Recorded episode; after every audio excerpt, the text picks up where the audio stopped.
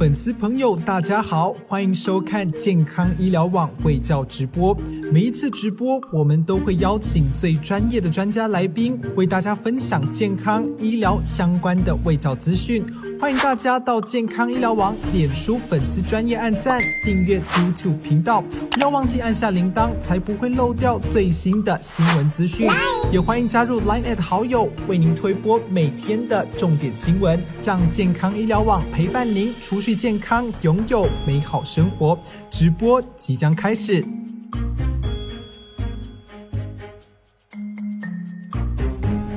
Hello，各位观众朋友，大家午安，欢迎收看今天的健康 Live 直播，我是主持人 Peggy。今天呢，我们所要谈论的主题呢，是对中年男子很有帮助的主题哦，叫做中年男子都难以启齿的性功能障碍。不只是女性有更年期，其实男性也有更年期，那只是通常女性的症状会比男性来的明显且困扰许多。那男生呢，可能相对都比较爱面子一点点，所以即使有一些不舒服的状况，他可能也不好意思去求诊求医。那大部分的男生超过四十岁以后呢，他的体力的会开始明显的下滑，夜间频尿、性生活的次数呢也会减少，影响到他的日常生活，甚至是跟呃伴侣之间的。感情，所以呢，今天我们就特别邀请到亚东医院泌尿科的郑白玉医师来到现场。各位观众呃朋友，大家好，那我是亚东医院郑白玉医师。好，那我们今天就邀请到郑医师呢，来跟我们聊聊中年男子的这些性功能障碍所面临的问题，然后大家要怎么去求助、求诊，然后不要害羞，尤其是有可能是。不一定是性功能，但有可能是一些疾病的危害。好，那首先呢，我们第一题就要先请教喽。男生更年期，刚刚已经提到更年期，男生常见的更年期的问题会有哪一些呢？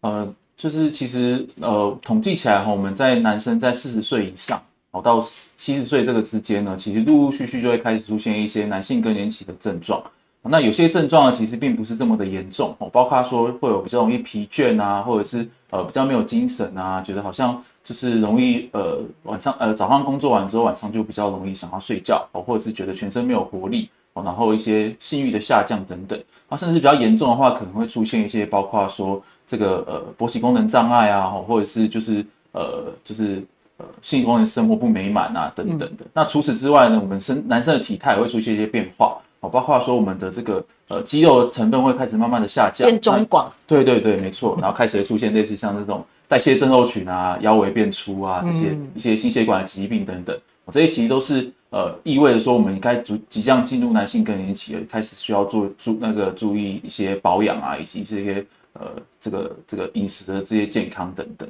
这样是。那这一次我想要请教，因为你刚刚提到的这些症状，例如说他很容易累，可是其实现在的。人压力蛮大的，是就可能有些人是，呃，工时很长，例如说可能在那种竹科的工程师，他们的每个工时一个比一个长，是那这种下班很累是一种常态，是就他并不会觉得我下班很累是因为什么原因上，那因为单纯就是我上班很累，对，那这种有没有办法区分？哦，是，其实我蛮常遇到，就是说，呃，大部分男性会来吼会。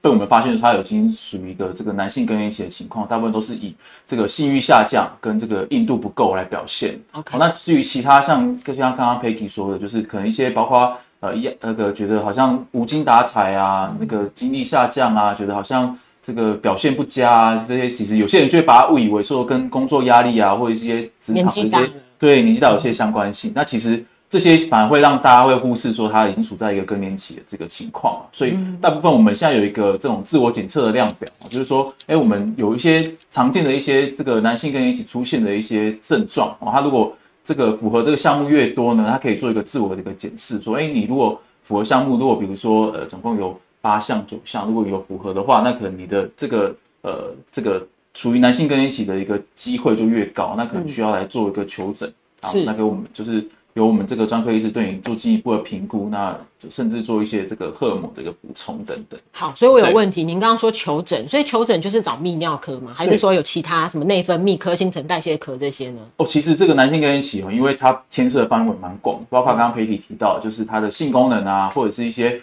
这个呃勃起功能啊、性欲啊，以及一些排尿障碍等等。所以一般来说，这个都是我们这个泌尿专科的范围。对对对，所以我们就。来负责守护大家男性的健康。OK，了解。那我想要问哦，因为如果说像刚刚郑医师提到比较不一样，就是你性功能这边可能会开始不如以往的满意度会下降。对对，例如说对自己的要求你已经达不到了，然后伴侣的满意度可能也没达到。那这种状况，例如说呃老是硬不起来，硬度刚刚你提到硬度是一个问题，然后是不是还会有例如说呃早泄啊，然后呃可能反而你射精的情时间延后。然后或是说有其他的等等的状况，是会有这些对，就是基本上我们把这个这些呃相关性的这些症状都叫做是一个性功能障碍。那它是一个蛮广的一个范围，包括说我们常见比较听常听到的就是包括这个呃硬度不够啊，或者是早泄啊，或者是就是没办法持久啊这些等等。那还有它其实还有包括包括性欲下降，以及说就是呃延迟性射精，或甚至说就是这个呃无法高潮啊，或者是这个射精过程中有出血这些等等，其实都归都归类在这个性功能障碍这个部分。那因为他们牵涉的范围蛮广的，所以其实呃大部分的呃一般人也没办法去区分说它到底是是不是呃属于这方面的疾病啊，所以这也是需要我们去做进一步的理清的。我想要问一下，因为、嗯呃，例如说早泄啊、迟射，这个大家可能都有概念。那射射精精液有血这件事听起来蛮严重的，欸对，没错那。他是因为单纯更年期会造成有嗯，还是说他有可能什么其他疾病造成他这样的状况？是，其实这个是大家还蛮多会来求诊的一个原因呐、那因为精液出血哈，其实以现在文献来看起来的话，其实它的成因非常多种，包括说有一些良性的啊，包括射物腺发炎啊，或者是这个这个泌尿道系统的发炎啊，或感染泌尿道感染啊等等。那也有包括说有一些结石，包括膀胱结石啊、尿道结石等等。那有一些比较大家会担心，就是说，哎、会不会有癌症？对，哦或者射护腺癌。对对对，这也是其中一个可能的因素了。啊，不过因为以目前统计来说呢，其实大部分绝大多数的这种呃精液出血，大部分都是良性的机会高一些些所以大家其实也不用说看到一次或者是过于的紧张。哦，当然可能必须要小心注意说，哎，是不是这样的状况重复出现？嗯，好、那当然如果真的没有办法去做一个厘清的话，那一样是需一要来样求诊。对，一样来求诊。对，我们会帮你做进一步的厘清。这样那我还想发问，就是嗯精液的颜色会有差吗？跟这个人健不健康，然后精液的颜色会不会，例如说可能正常是什么颜色，然后什么什么颜色是不正常的？哦，OK OK，其实大部分来说，我们精液哦，它的色泽哦，其实会随着我们这个射精的次数，以及说我们这个呃这个每次精液的这个量啊，以及说它里面是不是有一些感染这些会有不同的颜色来区分。是那其实一般来说，并没有说一定要什么颜色是最正常的。那大部分我们一般可以认可接受，就是从我们的淡白色到有点稍微乳白色，到稍微有一点点淡黄色，其实是都 OK 的。嗯，哦，但就是跟你的平常这个这个射精的次数啊，以及说你喝的这些水分摄取有关系，嗯都有关系那比较异常的，就包括说可能就是呃这个精液的颜色变得非常浊，哦，甚至有点变得像乳黄哎、那种乳酪色这样子，那甚至说里面有出现一些血丝，哦，这些就是我们比较担心说会不会出现感染啊，或者是有一些呃异常的状态这样子。了解。对那我我再回来一下，我们那个刚刚有提到早泄跟延迟射精，它就是它是很极端的，一个是太快，一个是太慢。那这个原因有哪一些呢？哦 OK，其实呃，早泄这个这个定义哈，其实在文献上有些人认为说是以这个我们在性交的过程中哈，在持续如果不到就是可能一分钟或是两分钟，这都有人说，嗯，不过这前前提是我们这个有个呃大概的时间 range 啊，因为有些呃年轻人来跟我说，哎、他有早泄，但是问他说，哎、你这个大概每次大概多久？他说大概三十分钟。哎、三十分钟你觉得是早泄吗？他说，可是他看那些片子好像都是一两个小时，爱情动作片对对对，所以我觉得，哎、其实大家可能大家会有点误解，说这个实际上正常的这个性交时间大概要多长？嗯、那我们一般常常会认为说，哎、就是古人说，就是春宵一刻值千金。这一刻对，所以一刻呢，大概就是十五分钟左右，所以就大家有个概念说，哎，你这个大概性行为大概十十到十五分钟是多三十分钟以内，其实是可以接受范围了。所以你说这个早泄呢，其实呃，它的比较明确的定义就是说，哎，大概就是一分钟、两分钟以内，嗯那而且就是造成说他生活上的困扰或是伴侣的不满意，那这就可能需要我们的一个介入了。影响到感情。对对对对对，那延迟性射精呢，就就更能就稍微再笼统一点点，一般人就认为说超过三十分钟以上。是不是大家会有个迷思，越久越好啊越？久越好，其实并不是。对对，因为越久代表说你这个这个这些过程中你没有办法感受到这个这个它带来的一个快感快感，对嗯对对，啊，伴侣会觉得，哎，怎么怎么急怎么哇对，怎么对，到底结束了没？这样子也有点不耐啊，所以这个可能是也是需要伴侣已经开始看手表了嘛，开始划手机了，你就知道这个是警讯。是是是，那我想要问一下，就是例如说像这个早泄或是迟射，这个是可以有药物治疗的吗？因为例如说像硬度不够，这个可能因为之前已经有很多很多的呃节目啊文章都已经有讨论过了硬度这件事的问题。那如果是早泄跟迟射，它是可以治疗的吗？哦，其实我们会去详细了解一下，说这些这些患者他的这个早泄的原因哦，因为早泄其实它的成因很多，包括说有些是常见的是我们心因性的，哦比如说他担心说呃表现不足啊，或者是就是担心说哎那个这个伴侣可能是新的伴侣，他觉得就是哎、一开始不适应，那可能就会造成这样的早泄。啊，第二种我们要担心就是说，哎、会不会有生理上的状况哦，包括说有在发炎、射物腺发炎啊，或者是他有一些泌尿道感染的存在，所以造成他的这个敏感度会非常的高。那第三个我们要了解说，他会不会有在服用某些药物，哦造成说他没有办法持久。哦那另外一个很常见的就是说，它是合并的这个勃起功能障碍，是因为它呃过程中可能一下就会软掉，所以他要在赶在这个软掉之前就赶快把这件事情完成，所以他就会有早泄的问题。嗯，所以治疗上我会根据这不同的成因哦，会有不同的一个解决方式的。那至于说迟射的这部分哦，其实目前也有，呃，包括说可能要去调整他的一些平常这个呃手淫的频率啊，或者手淫的方式啊，然后再来就是说，在这个认知上，可能要让他去了解说，哎，他的这个是不是有在过程中有这个认知上的一些问题，嗯，也就是说他有没有在服用一些药物，可能是包括一些止痛药或身心科的用药，哦会让他的这个敏感度下降，这就是我们必须要去理清嗯，了解。嗯然后，来，我们今天要先上一下课，郑医上师要告诉我们，来，我们那个 这个很海绵体，对不对？阴茎这个大家都知道。那射护腺在哪里？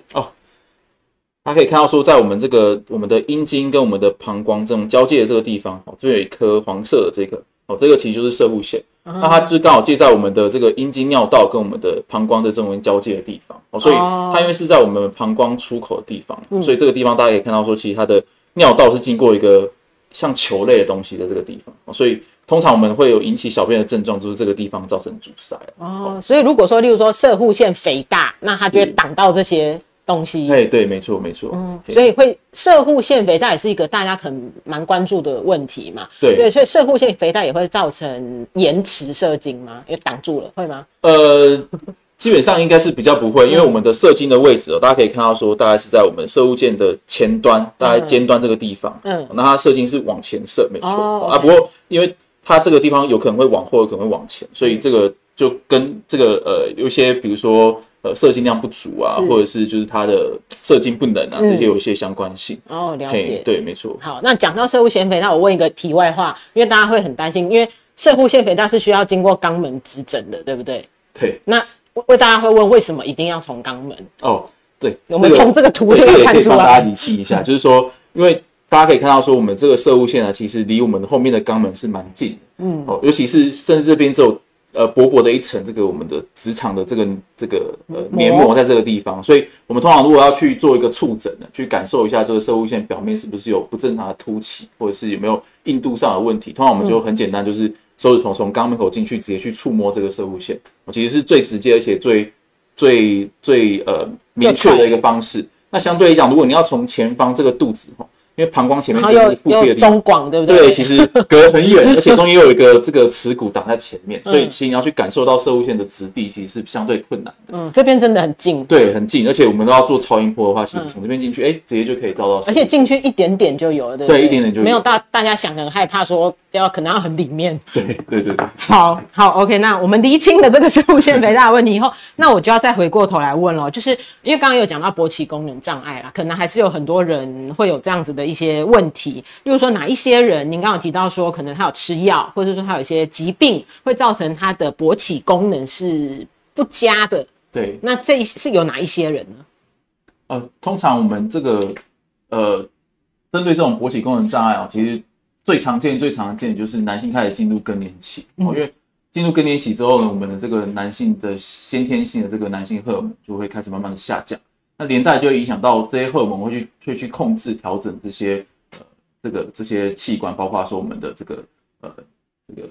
睾丸啊，嗯然后一些性功能啊、一海绵体啊这些相关的。哦所以通常我们一开始最常见的是这个部分。那其他包括有一些是必须要去厘清的，包括说它有一些慢性疾病，常见的就是糖尿病或是一些心血管对高血呃高血压啊、心血管的一些疾病，它造成一些血管的一些阻塞，就是我们这个。呃，这个阴茎的这些血管可能因为嗯这些血管沉积而造成它的血流变慢，然后就我们的这个就是等于密度就不够，白话就是血流不过来，哎，对，对血血过不去，对对无法充血。对对对对对。啊，另外就是我们担心，就是说一些神经上的问题，包括说他之前有这个骨盆腔有受伤过、嗯开刀过，那去破坏到我们这个控制我们勃起的一些神经，然后造成说他在真的有这个性刺激的时候，他这个神经没有办法传导，而没有办法就是有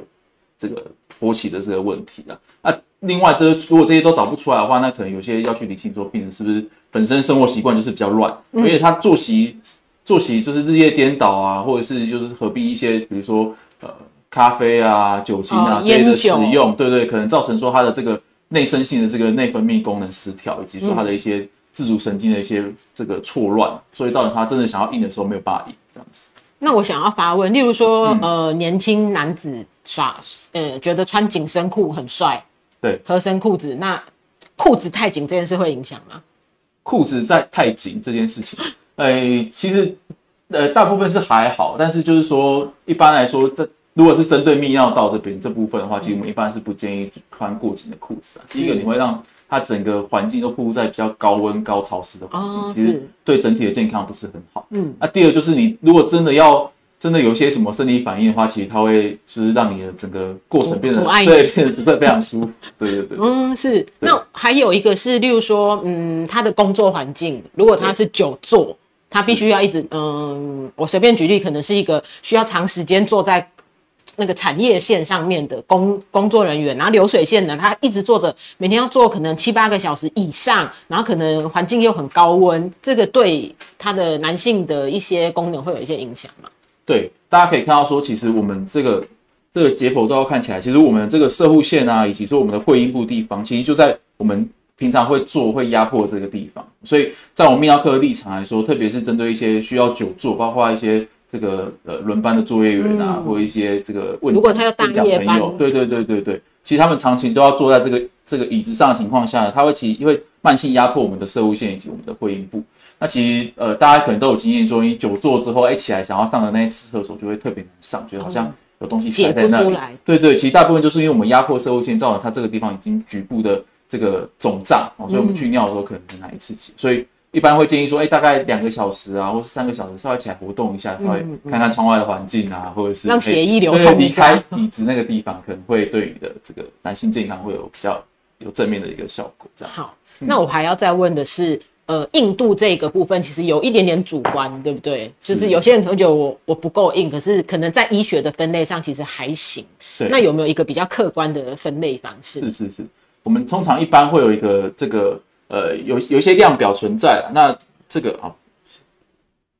我们秀给大家，好，就是说这个是一个比较直观的，也是大家一看就可以一目了然，就是大家可以都有接触到一些常见的东西，包括嗯。豆腐啊、香蕉啊、小黄瓜这些。那这是一个检检视的这个硬度分级表，就是让我们去检视说我们的硬度大概是处在什么程度。嗯，那通常就是这个是豆腐，大家知道是最软的一个情况下，就是通常它是没有办法有很好顺利的勃起，是需要治疗的。那另外这介于这个中间的，就是这个剥皮后的这个香蕉，哦，它就是只有内内心这个香蕉，没有外面的皮，还是比较稍微软一些些。那再来就是带皮的香蕉，只是稍微硬一点点。那最好的状况就一般正常的情况的话，是可以坚硬程度是相接近小黄瓜的。哦所以通常在我们这个泌尿道呃泌尿科角度上是需要去积极的介入，因为它会影响到我们这个这个在呃这个这个性交的过程是会没有办法完全呃完全完成的话，大概就是属于豆腐或是剥皮的软香蕉这嗯这样的部分。哦，所以大家可以观众朋友也可以自我自我检视一下，如果你的勃起的硬度是介于这两个之间的，或者是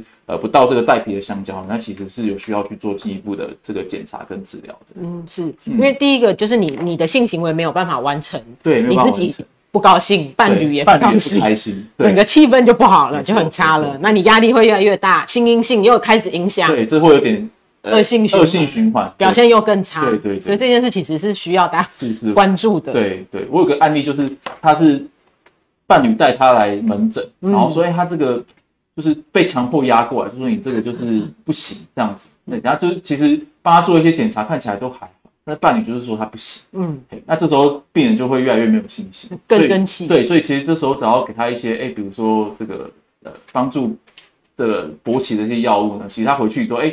只要有一次就是可以顺利的完成整个过程，哦信心啊就回满意了，对，伴侣满意了，哎，开始称赞他了，哎，他就哎好像这个正回馈开始出现，善善的循环。对对，善的循环，后来发现，哎、其实他是不需要药物的，嗯所以其实我觉得，因为这个勃起功能它牵涉了包括心理性的啊、生理性的啊，其实范围蛮广，嗯，所以这个的确像佩蒂说的这样子，因为刚刚这件事其实讲了一件事，就是因为很多人可能会担心说，啊，我如果靠药物，我是不是变成我这辈子就必须都得靠药物？所以他就不想或是不愿意去就医。可是如果像刚刚的状态是，你可能一两次失常，可是你需要药物帮你挽回信心，是基本上就后面其实也不需要了，对不对？哎、对，其实有些他就只是刚开始没有信心，所以你要帮他重建信心，尤其是他在处在那个氛围，可能他伴侣觉得他不行，所以在过程中也、呃意兴阑珊，就会加速他的这个挫折感。是所以针对这些病人，其实我们会建议说，你可以先尝试个一两颗看看。嗯，一一开始是先第一个建立信心，第二个看他对于这个药物的治疗反应怎么样。啊，如果哎这个效果不错，那可能目前也有针对这种就是需要长时间呃就是服药的在长时间服药的，它合并有一些泌尿道的症状的话，其实目前有些药物可以就做一个长期服用是这样子。那这个性功能指标指的是整个性生活、性行为的满意度吗？是这个跟观众朋友报告一下，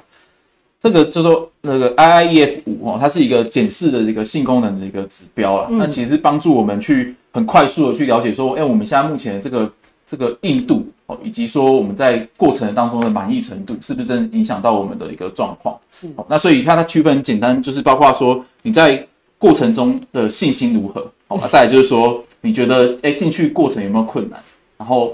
呃到完成之前有没有困难，以及说整体过程是不是可以完顺利完成，以及最后帮自己打一个那个。呃分数对总总分觉得怎么样？哦，所以这这五个指标去评分起来，就可以判断说，哎，你现在目前你这样的一个状态，是不是有造成你很严重的困扰，还是说是不是你需要我们去介入这个部分？嗯，OK，对对对了解。那所以如果说呃这个满意度不高，是是它有没有一个哦？这里有严重、轻重轻中重度。哦。好，那所以如果说已经到了中度，就是需要就医吗？还是说轻度就可以了？哎、其实，在轻度的过程中，看每个人的自我要求，也觉得哎、他只要稍微有一点不满意，他就想要来做一个评估，那是是 OK 的，是没有问题。就其实它没有一个绝对的标准。对，没有绝对，因为这个这这个指标基本上它是一个比较主观性的。哦，有些人觉得他整个整个过程中他就是不满意，他就会来做一个评估。对但是也有可能来这边，医生就说没有，你这样已经很好了。对，因为我们可能看过很多，说哎、你这个就把它给他打气，这个没有问题。你看刚刚讲加油三十分钟那个其实已经很厉害了。对对对对，好，了解。那我在这边提醒一下我们呃观众朋友啊，我们下方啊都可以留言。今天难得我们请到郑医师来到现场，如果你有一点点害羞，不好意思呃发问的话呢，或者不好意思去看医师的话呢，现在赶快抓紧时间，我们在下面留言可以把，我们等下请郑医师帮我们回答。那我再问一下，就是如果说我们刚刚这个性功能的指标之外呢，然后呃早泄、迟射，然后勃起功能障碍等等等。要后续会有什么样子的检查吗？比如说我已经来到诊所了，我来就医了，后面会做什么检查吗？是，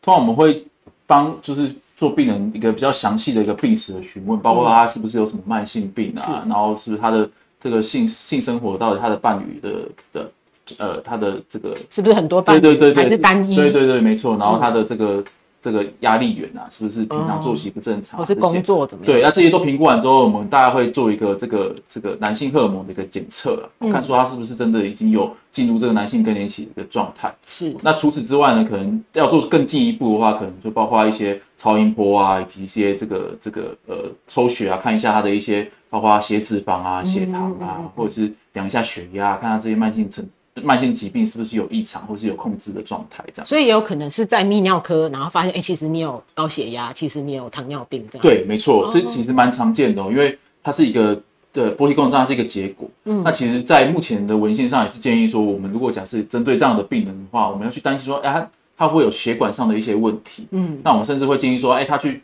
去看一下他的这个心脏功能啊，嗯或者说他的血管啊，心血管是不是有一些问题？是这样子，哎，往往都可以抓出一些，哎，真的有血脂异常啊，或者是需要这个这心脏评估这样子。哎，甚至有些遇到的病人是很好笑，他是来说，哎，跟跟我说他没有办法。那其实他没有办法，是因为他过程中会很喘，会喘到他必须要停下来。嗯，对对对，啊，所以这种就是可能只能靠问诊他会知道。那他很喘，有可能是心脏的问题，对对？可能是他潜在一个心脏的问题。嗯，那他是以他喘表现，所以他没有办法持续硬，就是体力不够。对，体力不足。哦，原来如此，所以不一定说你是更年期，你有可能是其他的问题造成。对，没错，没错。所以只要有一点状况，然后呢，你的。你不满意，你的伴侣不满意，其实都应该要来看医师找出原因。对，因为这个是两个人的事情。好，那我有观众朋友发问了，男性性功能障碍有没有食疗？食疗的方法？食疗的方法？对，例如说，我我先举例，例如说吃海鲜、鲜鲜精啊，那个生蚝啊，这有没有帮助？呃，其实文献上看起来，这些含有锌的这些成分，包括海鲜啊、生蚝啊这些，其实。它对于这个不管是射物线或者是男性的这个睾固酮的这些制造，其实是有些帮助的。哦，但是如果你要短时间看到疗效，或者是让 短时间改增强你的信心的话，可能还是靠一些就是这个药物的辅助会比较好。但但生活的一些作息的调整是必要的，包括运动啊、减重啊、或者增肌啊，或者是这个。呃，降低一些这个油脂的摄取啊，这些都会有帮助。那我想要问一下，就是壮壮阳药，应该说，因为壮阳药听起来好像民间偏方，就是治疗男性勃起功能障碍的药物。目前台湾官方的就是胃服不合可，大概是三种吗？还是四种？大概是四种。四种。对。那所以这四种以外的，基本上都是非法的。诶，应该说，可能有些民众会在。一些网络上啊，或者一些实体通路会看到，对对对对对对。但是因为这个，其实我们我之前遇过一个朋友，就是来的时候跟我说，他诶吃了这个有效，从钱包拿出一片东西，上面写的简体字这样，然后其实看也看不懂，但是回去查之后发现，它其实也是含一些，比如说像这个呃蓝色小药丸这些里面这种壮阳的成分啊，对对对对。所以我是就是一般建议就是说，呃，如果它是没有这个呃。卫生署发的这种药证的这种这些药物的话，其实一般是不建议尝试的，因为如果呃小则没效啊，大则伤身。对，没效是小事，就最多浪费钱而已。对，没错。但是伤到肝跟肾就是不太划算。好，那所以如果一直不泻，其实就是刚刚讲延迟射精啊，那他可能例如说他的。刺激度不够，然后或是他敏感神经的敏感度不够，这样子也是一个问题，是吗？是，其实就是像刚刚提到说，它可能会造成在性行为过程中双方都会觉得有一些呃认知上的落差啦。对，所以一般来说，通常这种会比较常发现发生在说他可能呃这个这个呃常常需要比如说自己 DIY 这些人身上，因为他可能 DIY 之后可以可以用各种的情节啊，或者是嘿，或者是有不同的这种。这个摄取的这些这方式，嗯，但是在实际上敏感度，对对对对，但实际上在真的在性交过程中呢，就变成说，哎，这个两个是有落差的，会造成说他没有办法达到他想要的这个这个这个高潮的这个程度所以这部分可能是要先做一个认知的确认，好，那再来就是也要跟伴侣沟通，说，哎，是不是过程中可能呃不如呃对方的意，或者是可能会需要一些新奇的一些这个。方式，比如说 转换一些对对对对，转换一些玩法或者是新的这个这个这个体位，去改变这个这个这个过程，就可以让就是换一个方式刺激。对对对对对。好，这个这个有一点题外话，但我们也是可以问一下，就是小朋友包皮过长，然后呢，他有没有要割？到底该不该割？因为这个应该也是蛮多家长想问。是是，他很会抓机会。没错，呃，过包皮过长这个部分哦，其实会牵涉到说他可不可以。做很有效的清洁，嗯，有些人他长追长，但是他可以推得开，而且也可以里面清洁没有问题，不会有感染的问题，那可能就还好，嗯。但有些人是他有一个很明确的一个束带或者是一个环在那边，他会对会卡住，而且它容易不容易保持清洁，会反复的这个发炎啊感染要来求诊，那这种会建议说做一个割除这样子，嗯。哦，好，那有人问了春春药，可是这个定，我觉得我我先。讲一下这个春药定义很难定义耶，因为世界我们医学上没有这种东西，对不对？没有，基本上它就是一个不走正规管道，所以这个有点难回答。我们还是建议大家去走正规的管道。好，那所以这个问题我觉得我们有点难回答，我们就先不回答。有问题我们来挂号，好不好？对不对？你可以把你的药物带过来，对，帮你检视一下。对，因为医师可能一时不晓得你讲的是哪一种药物。好，那如果说呃。大家会好好奇嘛？例如说，我是一个很偏运动的，运动好手好了，那我有没有可能在四五十岁之后，我的状况会很好？因为大家都知道运动很好，但是例如说我四五十岁，会不会反而降低了我更年期的这些困扰？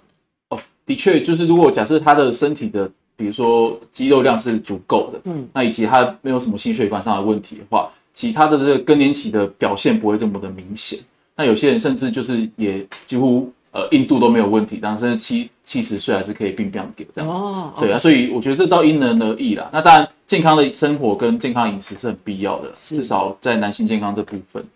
对，我们刚刚在闲聊的时候，医师有提到说，其实运动是好事，可是要适度，对对不对？如果说因为呃最近蛮流行去挑战，就是骑脚踏车然后环岛啊，然后怎么样？然后因为台湾又很热。然后又很闷，那或是说挑战，就是说不落地，就是双脚不落地，一直在车上，那长时间这样子骑车，然后颠簸，这样是不好的吧？对，这样其实因为我们刚好提到说，我们这个呃坐的位置刚好就是我们这个射物线下方下方的会阴部的位置，嗯，所以长期这样压迫呢，其实对于射物线的健康来说并不是很好，尤其是他如果有射物线肥大的问题的这些这些朋朋友，嗯，所以一般建议说，如果如果你有这样的问题的话。至少可能大概两两三个钟头要起来活动一下，而且是那种呃比较呃受力点、施力点比较小面积，然后又是这个在颠簸路面这种这种这种。所以因为有些单车的椅子就很细。对对对，很细。这其实有些呃，甚至有些人就是呃，比如说骑了一呃半天的脚车的时候尿不出来的也有。对，所以这个就是要多注意。好，那我我个人有一个问题，就是因为我我是一个妈妈啦，然后妈妈群都会有很多问题，就是。他们很希望先生去结扎，一了百了，一劳永逸，对不对？因为不然的话，就是总是会很提心吊。我如果生理期晚两天，我就担心完了，我已经三个了，我还要再生第四个嘛？那所以他们就会希望先生去结扎。那结扎这件事会不会影响性功能的表现呢？哦，基本上结扎的话，只是把我们的输精管做一个这个这个大结，对大结，然后让它那个精液不要走过我们的这个精虫，不要走过我们的这个输精管出来，这样子。那其实它并不会影响到我们的睾丸的功能啊，嗯，所以我们的男性荷尔蒙啊，以及说这些这个排尿这些功能，其实不是不会受到这个结扎的影响的，嗯，对对对，所以大家不要担心，其实它不会影响你的表现。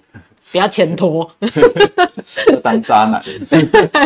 好，那我们今天非常感谢我们亚东医院泌尿科的郑百玉医师来到我们现场。谢谢。好，我们也谢谢他跟我们分享这么多知识。那如果各位观众还有问题的话呢，我们可以去亚东医院挂号。那我们今天的节目就到这边告一段落了，大家再见，拜拜。